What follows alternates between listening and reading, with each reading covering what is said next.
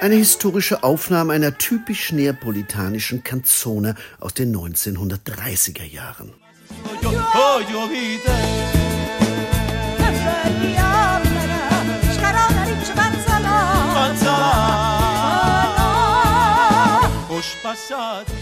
Eine moderne neapolitanische Canzone, sehr populär in der Großstadt beim Vesuv.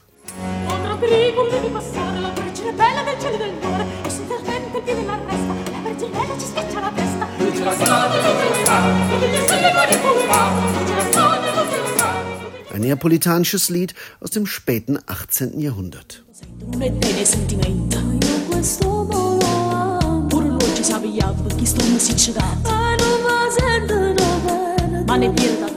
Und eine Popkanzone im neapolitanischen Stil, interpretiert von dem Lokalstar Maria Nazionale. Come fosse cioccolato, roce roce da mangiare. Terribilmente no. Sembra la televisione die Canzona Napolitana hat viele Gesichter und zahlreiche musikalische Varianten, die alle auf lokale Volkslieder aus dem 15. bis 18. Jahrhundert zurückgehen, was die Nachwuchssängerin Barbara Milizia. Die junge Neapolitanerin nahm deshalb an verschiedenen Kursen zum neapolitanischen Lied teil am Theaterprojekt Officine, die Nachwuchslaboratorien des Opernhauses San Carlo. Ich stieß im Internet auf die Officine und da ich mich für das neapolitanische Lied interessiere, schrieb ich mich gleich zu einem Kurs ein. Hier vertiefte ich mein Wissen um die Geschichte, die Bedeutung und die Aufführungspraxis und richtige Intonation dieser seit Jahrhunderten auf den Großraum Neapel beschränkten Liedform. Die Officine öffneten mir einen ganzen musikalischen Horizont che. Officine. Das Wort könnte man mit Laboratorien übersetzen. Seit einigen wenigen Jahren organisiert das Teatro San Carlo in einer Ex-Fabrik im neapolitanischen Stadtteil Villena solche Laboratorien mit den unterschiedlichsten Kursen für junge Leute, allesamt gratis. Emanuela Spedaliere vom Opernhaus San Carlo. Ähm, Wir haben uns für dieses Projekt in einer vor allem für junge Menschen sehr problematischen Peripherie Neapels entschieden. Die Jugendarbeitslosigkeit in Villena ist sehr hoch und viele junge Menschen haben, wenn überhaupt, nur wenig berufliche Perspektiven. Deshalb unser Projekt Officine, das Einblick in die sehr unterschiedlichen Arbeitsmöglichkeiten eines Theaters gibt.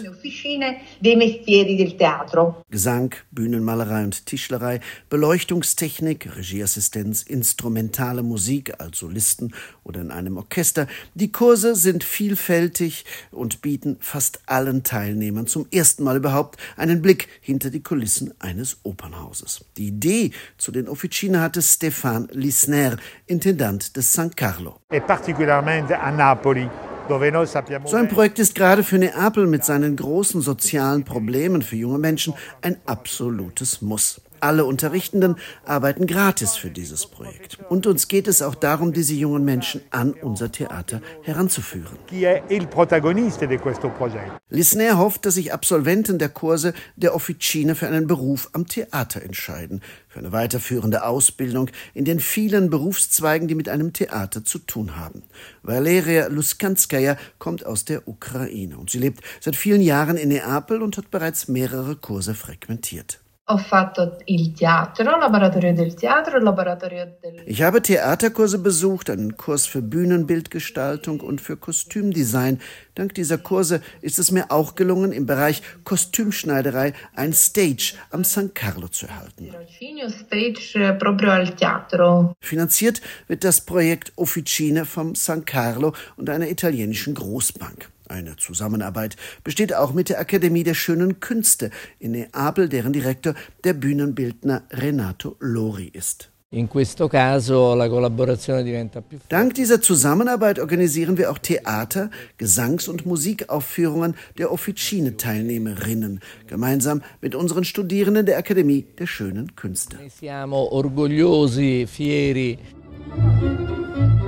L'amore è una uccella ribella che vola. Ehi, nessuno mantiene, non tiene padrone. Non può sentire niente preghiere e parole. Wie hier vor wenigen Tagen bei einer Aufführung von Teilnehmern der Officine. Geboten wurde eine ungemein witzige Carmen-Variation mit dem Titel Carmen Rap.